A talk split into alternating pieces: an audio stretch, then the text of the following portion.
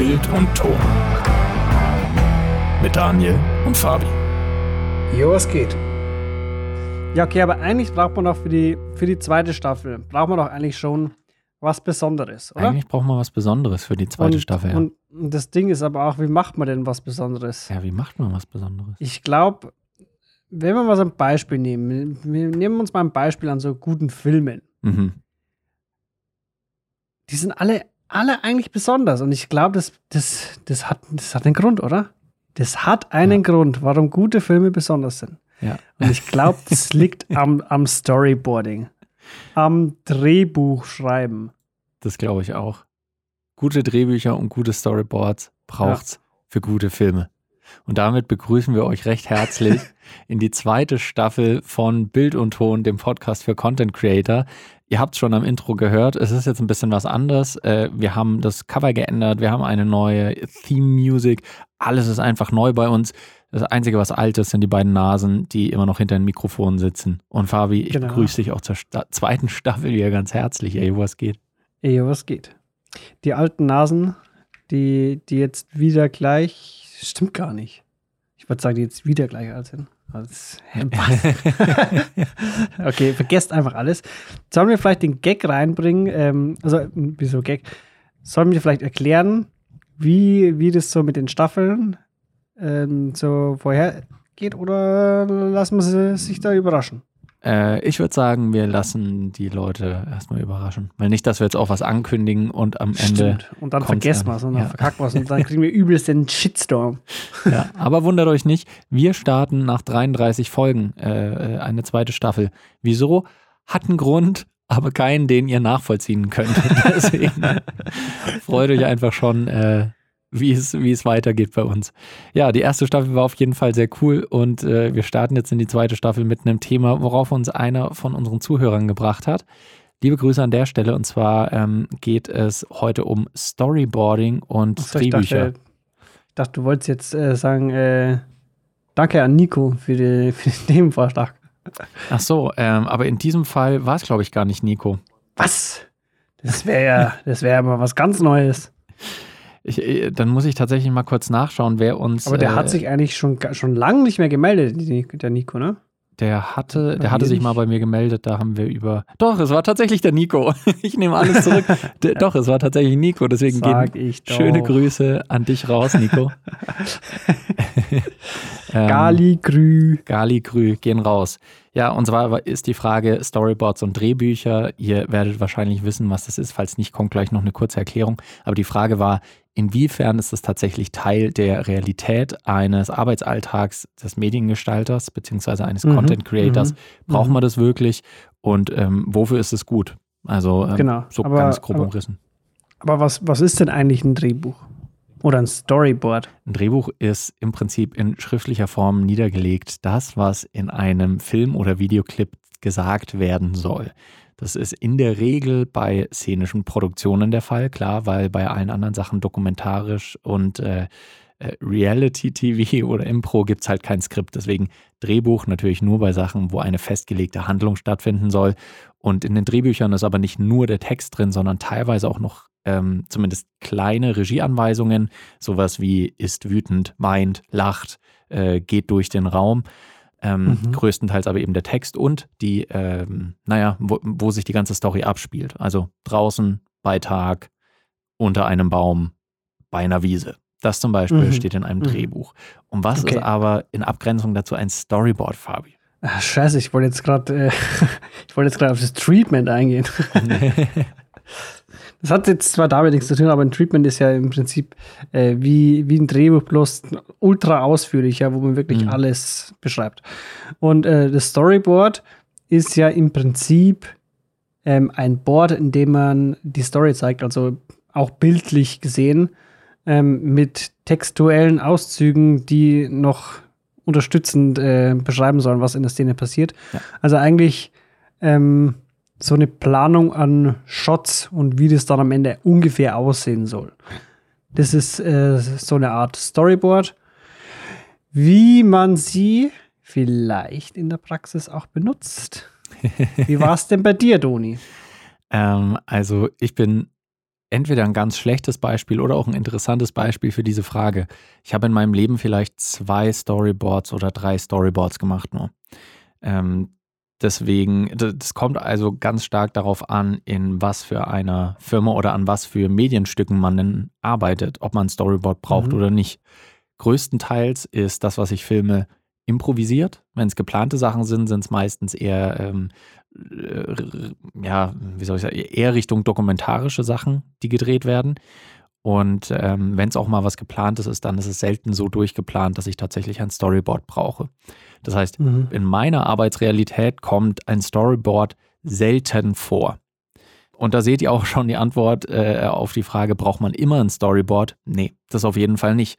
Es kann sein, dass ihr einfach niemals Drehs habt, die so aufwendig sind oder zumindest vorab so gut geplant, ähm, dass man Storyboard braucht. Gerade bei, bei, wenn man viel Interviews dreht, wenn man vielleicht für Online-Formate Social Media dreht, dann ist das häufig nicht so der Fall. Das ist natürlich eher auch bei ähm, größeren Projekten, bei vielleicht großen Werbefilmen, bei großen Imagefilmen oder eben auch szenischen Produktionen eher so der Fall.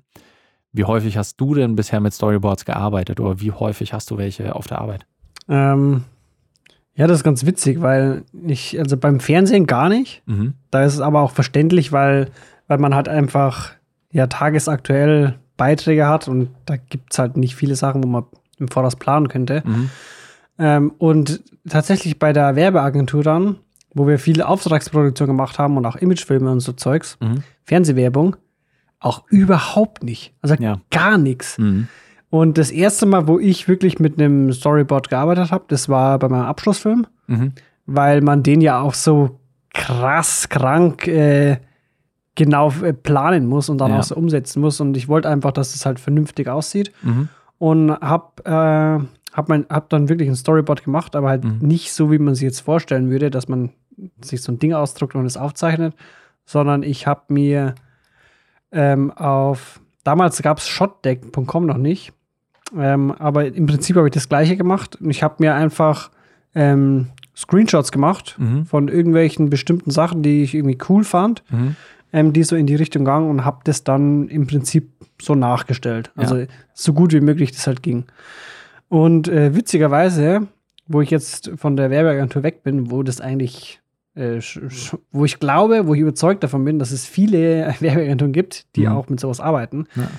ähm, ist es jetzt so, dass ich ähm, tatsächlich viel ähm, mit, mit den fertigen Skripten, also Vertonungen arbeite, mhm. aber auch Storyboards. Also Drehbuch lasse ich komplett raus, mhm. auch Treatment lasse ich raus. So genau muss es da nicht sein, aber äh, das Ding ist, wenn du halt mit Leuten zusammenarbeitest, die dir Input geben und Feedback geben, die aber keine Ahnung haben äh, von, von der Machart, also vom technischen Handwerk davon. Ja dann musst du denen irgendwie eine grobe Richtung geben, damit mhm. die halt verstehen, wie, wie du was meinst und wie du das umsetzen willst. Und seitdem ich jetzt da in der Firma bin und ich irgendwas Videomäßiges machen muss, mhm. äh, mache ich das tatsächlich sehr oft sogar. Okay. Ja, das ist, du sprichst da was ganz Wichtiges an. Storyboard ist häufig auch dafür da, nicht nur als Spickzettel für einen selbst, als, als Plan, an dem man sich langhangeln kann, sondern ganz oft halt auch, um anderen Leuten ein bisschen zu zeigen und beizubringen, was man eigentlich für eine Idee hat.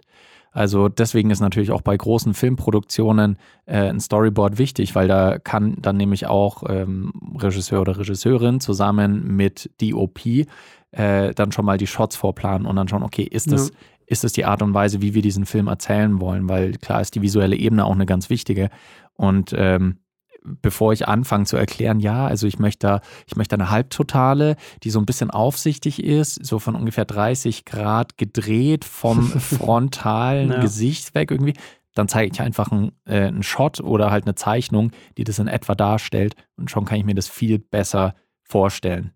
Ja wenn du Storyboards machst, äh, du hast es eigentlich schon so halb beantwortet gerade, bist du dann eher ähm, der klassische Zeichner, der einfach was kribbelt oder am PC macht oder du suchst dir eher zusammen die Shots aus irgendwelchen bestehenden ähm, Sachen schon, oder? Un unterschiedlich, ja, unterschiedlich. Also es ist meistens eine Mischung aus Screenshots, die ich mir ähm, von irgendwelchen YouTube-Videos, die ich jetzt zum Beispiel im Gedächtnis habe, wo ich weiß, okay, so will ich, dass es aussieht, mhm. mache, oder halt von äh, Shotdeck das ist so eine Sammlung an Screenshots, wo man, also von Filmen, Mhm. von äh, Hollywood-Produktionen, ähm, wo man auch danach suchen kann, wenn man jetzt zum Beispiel ähm, nach irgendwas sucht, wo irgendwelche Formeln drin sind, zum Beispiel Circle oder so, dann gibt man das ein und dann kommen ähm, teilweise auch Sachen, wo man, wo Kreise irgendwie im, Ja. in, im Bildinhalt mit drin sind. Mhm. Also ist eine Mischung aus selbstgekritzeltes. Wenn es dann wirklich zu abstrakt ist und man jetzt gerade keinen Screenshot bei, bei äh, zur Verfügung hat, dann äh, gekritzel. Ja. ja, ich glaube, das funktioniert aber in der Regel auch. Also, weil viele, so ging es mir auch, als wir das erste Mal in der Berufsschule damals die Aufgabe bekommen haben, ein Storyboard zu zeichnen, dann sitzen viele einfach da, die sich denken, okay, mit der Kamera kann ich Sachen machen, aber ich kann nicht zeichnen. Also ich, keine Ahnung, ich kann, ich habe kein, Ja. kein, ich bin nicht gut darin, dreidimensionale Sachen auf einem zweidimensionalen Stück Papier festzuhalten. Mhm. Ja. Und das kann man auf jeden Fall sagen, ihr müsst da auch nicht perfekt sein. Also ähm, es reicht eben, wenn die Idee, die Essenz des Shottes rüberkommt. Also ähm, wenn ihr ungefähr einfach zeigen könnt, so soll es ungefähr kadriert sein und man erkennt, ah ja, diese Person hier ist im Anschnitt von hinten gefilmt, im, um, im Unscharfen und äh, hier sieht man dann ein anderes Strichmännchen, was dann halt äh, weiter hinten ist und frontal zu sehen ist. Darum geht's. Die allermeisten Leute verstehen dann schon, was gemeint ist. Ich würde jetzt damit nicht unbedingt in den Pitch reingehen, aber, äh, aber wenn ich anderen Leuten, mit denen ich zusammenarbeite, ähm, wenn, ich, wenn ich denen zeigen will, wie es aussehen soll. Ich glaube, das ist auch ein Ding, ich habe es gerade schon so erwähnt, wenn du einen Pitch machen musst. Das heißt, wenn du zum Beispiel bei einer Werbeagentur arbeitest und du musst dann Mhm. der Firma vorstellen, wie deine Idee für Imageclip, ein Werbeclip oder ähnliches aussieht. Ich glaube, dann ist es ganz wichtig, dass man ein Storyboard hat und dann sollte das wahrscheinlich auch relativ gut sein. Hm. Ja, schwierig. Da habe ich jetzt eigentlich halt keinen Bezugspunkt dazu. Ich hatte auch, ähm, also es gab den Fall bei meiner jetzigen Firma, dass dann, dass ich plötzlich mal im Büro saß, im Besprechungsraum mit meinem alten Chef, Mhm. weil wir von denen einen Imagefilm haben wollten. Mhm. Und die, die haben halt auch eigentlich gar nichts so in der Richtung. Die wollten Input haben, klar. Mhm. Die haben dann eine Mail bekommen von Thomas und irgendwie haben sich auf der Homepage was zusammengesucht. Aber das Ding ist auch, was, also wir haben die Zusammenarbeit irgendwann beendet, weil Ja. nichts Vernünftiges bei rausgekommen ist. Mhm. Aber man muss äh, auch zur Verteidigung sagen, dass einfach das Thema von, von unserer Firma einfach so krass komplex ist, dass, dass man halt sich da übelst gut auskennen muss, um Mhm. da halt das vernünftig wirklich äh, in, zum, zu einem Film zu bringen, der verständlich ist für den Laien. Mhm. Ähm, aber die haben auch äh, nie mit sowas gearbeitet Okay. mit äh, Storyboards oder so.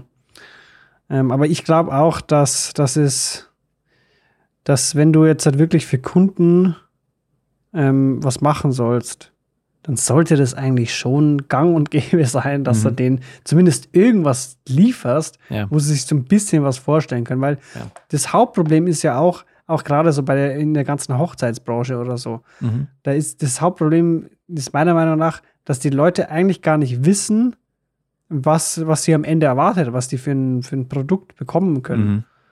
Ja. Und äh, dadurch, also da helfen halt so Storyboards und so eigentlich schon ganz gut. Am besten Ja. wäre es natürlich, was, was ja ähm, bei, gerade bei Animationsfilmen oder so, oder auch bei sowas wie äh, 1917, Mhm. ähm, da haben sie es ja auch so gemacht, dass sie im Prinzip den kompletten Film schon mal fertig machen, bloß halt in scheiß Quali, Mhm. wo es dann nicht so ins Feintuning geht und auch bei Animationsfilmen ist das ja so, Mhm. ähm, dass man äh, dass man da was pitchen kann damit. Ja, das stimmt. Wenn man kein Storyboard hat, dann hilft es auch oft, wenn man sowas wie ein Moodboard hat, also wo man vielleicht Shots zeigen Genau. kann oder auch Videos, die eben die Stimmung, also die Mood ein bisschen ähm, beschreiben können. Das heißt, wenn ich Beispiel Hochzeitsfilm, äh, wenn ich jetzt mit dem, mit dem äh, bald, zu, äh, bald verheirateten Pärchen dann eben das abspreche und ich habe vielleicht selbst noch nichts gemacht oder ich kann nichts zeichnen, was so in die Richtung geht, dann zeige ich denen halt vielleicht einfach Ausschnitte von diesem düsteren Horror-Spooky-Setting, was ich mir Mhm. vorstelle. Und dann sagen sie, nein, das ist überhaupt nicht, was wir wollen. Wir wollen Blumen und hell und schön. So, und dann zeigst du denen da ein paar Bilder an. Ja, genau, so wollen wir es. Und dann kriegst du ein, ein Feeling dafür, weil das ist natürlich auch Ja. Ganz wichtig, ähm, während natürlich auch äh, ein Handwerk und eine Routine im Filmmaking steckt, geht viel auch einfach so Richtung Gefühl und Emotionen, die du damit so vermitteln willst. Und ja. wenn die grundsätzliche Idee, das grundsätzliche Gefühl rüberkommt, dann ist es jetzt nicht schlimm, wenn nicht jeder einzelne Shot dann genauso realisiert wird, wie man sich den vielleicht vorher äh, vielleicht vorstellt. Das stimmt, ja. Und äh, vor allem auch, ähm, ist halt auch immer Geschmackssache, ne? Mhm. Das Beispiel von dir jetzt gerade mit diesem äh, düsteren und äh, nee, doch lieber blumig, ähm, da sparst du dir auch viel Arbeit, ne? Wenn du jetzt ja. mit, mit, mit, seiner ersten Idee so rüberkommst und dann heißt es, nee, doch nicht so, mach's lieber so, ähm, dann sparst du dir halt wirklich viel Arbeit, als wie wenn du das jetzt so fertig produziert hättest, mhm. übelst den Aufwand betrieben hättest und dann so, okay, gefällt uns jetzt gar nicht. Ja. und dann musst du wieder von vorne anfangen. Ja. Das ist natürlich dann auch nochmal ein wichtiger Aspekt. Das kann auch eine Absicherung sein für euch als Filmmaker, als Content Creator, wenn ihr vorher irgendwas vorzuweisen habt, woran ihr euch orientiert. Weil das Ding ist, stellt euch vor, ihr legt kein Storyboard hin, gar nichts, sondern sprecht einfach nur ein bisschen und dann dreht ihr ein Video, sagen wir wieder von einer Hochzeit, ihr dreht es, schneidet es zusammen, macht es auf Musik, so wie ihr denkt, dass es abgesprochen war und danach ist das Pärchen sau wütend und sagt, nee, das ist überhaupt nicht das, was ich wollte. Ja. Wenn ihr allerdings im Vorhinein dann ein Storyboard hingelegt habt, wo vielleicht dann auch ein paar Moodshots noch mit dabei sind und dann eigentlich sehr klar wird, wie das Ganze aussehen soll und ihr vielleicht dann auch noch eine E-Mail habt, wo drin steht, ja, so wie das Storyboard machen wir das, dann seid ihr auf der sicheren Seite. Also es ist jetzt auch ja. vielleicht sehr pragmatisch gedacht, ähm, aber es ist tatsächlich oft in der Realität so, dass halt vielleicht der Kunde oder die Kundin nicht zufrieden ist mit dem Ergebnis, was ihr liefert. Und wenn ihr irgendwas habt, womit ihr halt auch sagen könnt, okay, so war es im Vorhinein abgesprochen, mhm. dann ist es was, was euch einfach ein bisschen Sicherheit gibt. Zahlen wir nicht. ja, so, also sowas, da seid ihr dann einfach auf der sichereren Seite. Also in der Regel findet man sowieso einen Kompromiss. Das heißt, ihr könnt dann auch sagen, okay, ich ändere nochmal Sachen ab und äh, mhm. vielleicht kann es dann aber auch so sein, dass, äh, äh, dass ihr sagt, okay, aus Kulanz ändere ich ein bisschen was ab, ist nicht viel Aufwand mhm. oder dann muss ich noch Sachen aufnehmen dafür. Äh, deswegen wird es leider zusätzlich äh, abgerechnet, weil es mehr Aufwand ist nochmal. Ja. Ohne Scheiß, wir hatten, äh, weil mir das, was jetzt gerade gut, gut dazu passt, wir hatten bei der Werbeagentur einen Kunden, der übelst anstrengend war weil er ständig immer wieder gesagt hat, ne, warte, ich, ich, ich fange anders an. Wir haben mit ihm, äh, wir, wir hatten mit ihm äh, dann so eine Vereinbarung, mhm. dass äh, wir ihm Zugang gegeben haben zu unserer Musikplattform mhm. und er hat sich dann einen Song aussuchen dürfen oder zwei. Mhm. Und die waren dann fix, die hat er nicht mehr ändern dürfen. Mhm. So, so krass hat es schon äh, draus getrieben, dass er immer wieder gesagt hat: so, ja, äh, ihm, ihm gefällt der Song jetzt doch nicht mehr, macht bitte einen anderen. Alter. Und jeder weiß, wie geil das ist. Äh, einfach mal, klar, so ein Musikstück tauscht man einfach aus. Ne? Man schneidet mhm. ja nicht auf Musik, man ja. legt es ja nur drunter. Das ist das Thema hatten wir ja, glaube ich, auch mit äh, Stefan und Corinna, den Kamerakindern, ja. die, äh, ja. die vor zwei Folgen oder was bei uns zu Gast waren genau dasselbe hatten die nämlich auch. Die haben ein Hochzeitsvideo komplett halt auf ein Musikstück geschnitten. Und äh, wie die meisten von euch, die es schon mal gemacht haben, wissen, ist es einfach so, wenn du auf ein Musikstück etwas schneidest, dann ist die Stimmung, der Story-Arc, äh, der Beat, das Tempo, alles ist auf die Musik ausgelegt. Mhm. Und wenn dann jemand sagt, nee, tausch die Musik aus, selbst wenn das Musikstück dann genau dieselbe Länge hat, musst du alles umschneiden andere ja. Bilder nehmen, teilweise andere Reihenfolge, andere Schnittfrequenz. Das haut einfach alles durcheinander. Also, das ist auch was, was man. Deswegen ist es vielleicht gar nicht schlecht, dass man sagt, legt euch vorher auf ein, zwei, drei maximal Lieder fest, äh, damit danach dann nicht einfach ständig nochmal das umgeworfen wird und man komplett anders es zusammenschneiden muss. Ja. Was, was, wie könnte man, was wäre denn ein Begriff für ein Moodboard bloß für ähm, Sound? Oder Audio allgemein. Uh. Gibt es da einen Begriff dafür? Äh, vermutlich gibt es am Ende einen Begriff, aber ich weiß ihn jetzt nicht. Ähm, ein Soundboard. Ein, ein, Soundboard. Ja, also ich, ich ähm, während ich es jetzt nicht sagen kann, fest, wäre es auf jeden Fall so, wenn mich jemand für eine große Filmproduktion anstellen will als Sounddesigner und, äh, mhm. und sagen will, okay, was, was für eine Stimmung in dem Film rüberkommen soll, dann ist es nicht schlecht, wenn ich vielleicht ein paar Clips geben kann und sagen kann, so, so stelle ich mir das ungefähr vor. Ja, ja. Und wenn es vielleicht auch nur Ausschnitte sind von anderen Filmen, wo in etwa diese Stimmung rüberkommt. Weil auch, äh, sagen wir zum Beispiel Horrorfilm, Horrorfilm ist nicht gleich Horrorfilm. Also äh, es gibt Filme, wo dann eklige Schmatzgeräusche um Mass kommen und laut und net, net, net. Und es gibt welche, wo die ganze Zeit nur ein subtiles Summen und Brummen im Hintergrund ist Ja, ja. ähm, und viel mehr Wert auf die, auf die einzelnen Sounds, Schritte und so weiter gelegt wird, kann komplett unterschiedlich sein. Deswegen ist eigentlich gar keine so schlechte Idee, äh, sowas anzulegen, vielleicht. Ein Soundboard. Ich glaube, das Ding ist auch, wenn du das wirklich so penibel am Anfang beim Pitch schon mit denen irgendwie durchgehst, Mhm. dann kommt es, glaube glaub ich, auch so richtig vorbereitet rüber Mhm. und du kommst, glaube ich, auch kompetent darüber, Ja, wenn Das du das ich so auch. machst. ja. Weil die denken sich dann so, okay, krass, der Dude kennt sich aus, Mann. Der stellt uns Fragen und, und zeigt uns da Beispiele. Das hat noch nie einer davor gemacht. Mhm. Das ist aber für alle Leute, die, äh, die Sound machen für szenische Produktionen, ist noch ein kleiner Tipp. Übertreibt es aber nicht, gerade wenn ihr on set seid, weil, sind wir mal ehrlich, nobody gives a shit about Audio on set. ähm, jeder erwartet, also es ist tatsächlich so, Audio, da wird nie drauf gewartet. Ihr müsst bereit sein, sobald gesagt wird, okay, wir sind jetzt bereit.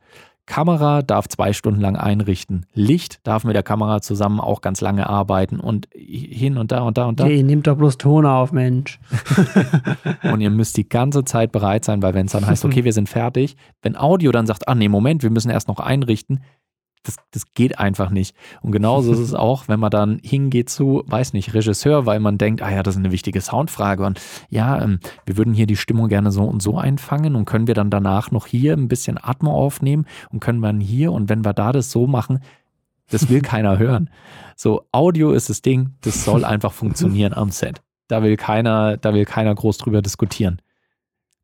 Was das Bild angeht, da werden noch viele künstlerische Entscheidungen erst getroffen, irgendwie zwei Sekunden bevor aufgenommen wird. Klar, ist doch verständlich. Audio muss einfach, äh, muss einfach funktionieren. Nochmal zum Thema Storyboard. Da gibt es nämlich ein ganz interessantes YouTube-Video von einem meiner Lieblings-YouTuber, den du safe auch magst, äh, Simon Kate, der DSLR-Guide. Ähm, ein junger Mhm, Brite, der viele Filmmaking-Videos gemacht hat. Und der hat auch mal ein Video gemacht, wie er sich äh, für einen Pitch vorbereitet. Und ähm, da hat er nämlich auch so ein bisschen über Storyboarding und Moodboarding geredet. Und ich überlege gerade, ob es dasselbe Video war. Ähm, da hat er, er hat auch mal in einem Video gezeigt, wie er oft arbeitet, wenn er äh, Musikvideos zum Beispiel dreht, dass er handskizzierte Bilder nimmt, die er am Computer halt äh, da noch eingescannt hat oder abfotografiert, wie auch immer, und die verwendet er dann in Premiere oder Final Cut oder was auch immer, womit er schneidet und setzt Mhm. die einfach ein, damit er nämlich die Schnittfrequenz schon mal testen kann, damit er ungefähr weiß, wie lang jeder Shot geht und ob die nacheinander funktionieren. Er hat dann zwar in den Shots keine Bewegung drin, aber er kann sich ungefähr vorstellen. Und wenn er so grob die Sounds drin hat, ein bisschen Musik drin hat, Mhm. dann kann Ja. er quasi schon mal einen Schnitt anfangen und ein Projekt anlegen und sieht dann vielleicht auch, fuck, hier an der einen Stelle habe ich 40 für äh, habe ich 40 Sekunden gefüllt mit gerade mal zwei Shots. Das ist zu wenig. Ich brauche da mehr Tempo und dann kann man nämlich noch mal Shots einfügen. Ja, Ist das also, ist dann ich- äh, schon wieder Next Level. Aber das ist ja dann eigentlich mehr für ihn dann. Genau, das ist für ihn, das ist nicht für, für, für Kunden oder Leute, die mit ihm arbeiten, sondern das ist eher für ihn.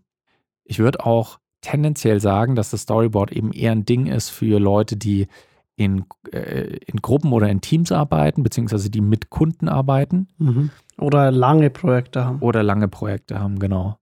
Also weil äh, ich meistens bisher als Solo äh, Solo-Shooter unterwegs war und halt auch, wie gesagt, Projekte, die eher so äh, spontan und halb improvisiert aufgenommen werden. Mhm.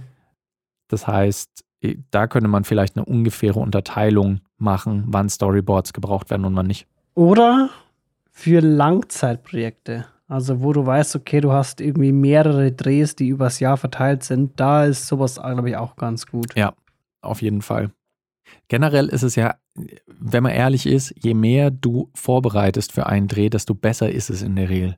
Ja. Also wenn du vorher ein Skript oder Drehbuch hast, ein Storyboard, ein Treatment, äh, ähm, eine, eine Skizze von, ähm, von deinem Drehort und so weiter, dann ist es eigentlich ideal.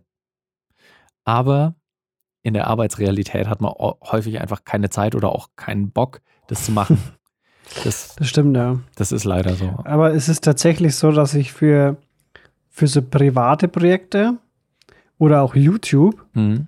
ähm, da stecke ich viel mehr Aufwand rein, Mhm. was so Planung von Videos angeht. Mhm. Ja. Gut, zumindest, zumindest äh, im Gegensatz zu früher. So mittlerweile mache ich, habe ich das irgendwie so wie, wie das Hobby zum Beruf gemacht, weißt schon, habe ich jetzt auch äh, das aus meinem Hobby übernommen, Videos besser zu planen. Mhm. ja, Aber ich habe es ich hab's ja auch nie, ich habe es ja nie wirklich gelernt von irgendjemandem. Ne? Wer hätte es mir denn beibringen sollen? Mhm. Die haben sie, das hat ja selber keiner gemacht bei, bei meinen Ausbildern da. Mhm. Ja, klar. Deswegen, es kommt immer voll auf den, auf den Einsatzzweck an, wie man arbeitet, wo man arbeitet. Ja. Deswegen glaube ich, wir haben die am zufriedenstellendste Antwort gegeben, die man da geben kann. Ich hoffe, du bist halbwegs zufrieden, Nico, ähm, mit unserer Antwort. Und ich überlege gerade, äh, was wir vielleicht noch geben können. Du hast schon einen wichtigen Tipp genannt. Shotdeck.com ist es, glaube ich. Ja, ich weiß noch was. Das ist äh, heute erst rausgekommen. Mhm. Also gut, was heißt heute? Wenn heute, äh, heute die, wann kommt die Folge raus? Freitag. Äh, wahrscheinlich, ja. Also, also kann ich nicht heute sagen, oder? Äh, Neulich ist rausgekommen, Software. Okay. Also ich habe noch, ich habe noch einen guten Tipp, das ist mir gerade eingefallen. Das ist ähm, neulich erst veröffentlicht worden. Das, also der erste Teil von irgendwie so einer Videoreihe. Ich gucke gerade mal parallel. Das war nämlich, war das von Storyblocks oder was? Äh, ich check mal kurz meine E-Mails. Okay. In der Zwischenzeit kann ich nochmal sagen, ein Tool, was es außerdem noch gibt, was fürs Drehbuchschreiben hauptsächlich ist, beziehungsweise die Planung, ist äh, Celtics. Das ist ein äh, Programm, also es wird geschrieben C-E-L-T-X. Und Celtics war lange Zeit ein kostenloses Drehbuchtool, wo man halt relativ easy Drehbücher schreiben konnte. Ähm, und das konnte man halt in einem Format abspeichern, was dann auf anderen Rechnern beziehungsweise auf anderer Drehbuchsoftware auch geöffnet werden konnte. Mittlerweile ist es ein bisschen größer, also es gibt jetzt auch ein Abo-Modell, ähm, Mhm, je mhm. nachdem, wie viele Leute damit arbeiten, mit wie vielen man die Projekte teilt. Und man kann jetzt auch Sachen wie Budgetplanung, Call-Sheets und so weiter machen. Aber ich glaube, die alte Version von Celtics könnt ihr auch noch kostenlos im Internet finden. Ähm, deswegen, wenn ihr ein bisschen anfangen wollt und testen mit Drehbuchschreiben, dann ist das eine Option, die mir gerade einfällt. Und Fabi, du hattest noch eine Software, hast du gemeint? Ähm, äh, softwaremäßig ja. Ähm, ich habe teilweise ein bisschen mit Trello gearbeitet. Machen Mhm. wir ja auch mit unserem äh, Podcast so ein bisschen an Themenverwaltung, Ja. Projektmanagement. Aber ich bin jetzt umgestiegen auf Notion, Mhm. N-O-T-I-O-N. Mhm. Ähm, das ist im Prinzip fast dasselbe, bloß ein bisschen ausführlicher. Und ähm, du kannst halt auch Skripte da drin schreiben und so. Also du hast immer noch dieses Projektmanagement-Ding, dass du so diese Canvas-Übersicht hast, wo du per Drag and Drop auch die einzelnen äh, Projekte rü- rüberziehen kannst Mhm. und auch in verschiedene Spalten mit, mit Status und so. Aber du kannst innerhalb von dem Ding kannst du halt auch ähm, dein Skript reinschreiben oder auch halt eine weitere Textseite, wo du dann ein Drehbuch schreibst oder so. Mhm. Und da, also da hast du einen besseren Überblick und du kannst halt auch Links mit einfügen, die auch eine kleine Vorschau anzeigen und so. Das ist ein bisschen, bisschen übersichtlicher, das alles. Ja. Aber das meinte ich ursprünglich nicht. Ich meinte von Storyblocks, das ist diese Stock-Footage-Video-Plattform, ähm, die haben jetzt so eine neue Serie rausgebracht oder so. Mhm. Und das nennt sich Anatomy of a Story. Hm. Und da sind jetzt mittlerweile zwei Episoden draußen. Und ähm, da geht es halt um Storytelling. Mhm. Und da haben die so ein paar ähm, Pros irgendwie aus der Szene, die da so ein bisschen das teachen. Und das passt, glaube ich, ganz gut zu Storyboarding, weil Storyboarding, da will man ja versuchen, äh, auch so ein bisschen die Story zu planen. Ja. Und was könnte da besser sein als eine Video-Episodenreihe über wie man gute Stories erzählt? Ja. Deswegen, wir haben jetzt auch unser Bestes getan, um euch akustisch schon mal rüberzubringen, äh, inwiefern Storyboards wichtig sein können oder Alternativen dazu. Und das haben wir wie immer mit einer, ja, auf eine geistreiche Art und Weise getan, wie es uns niemand nachtun kann.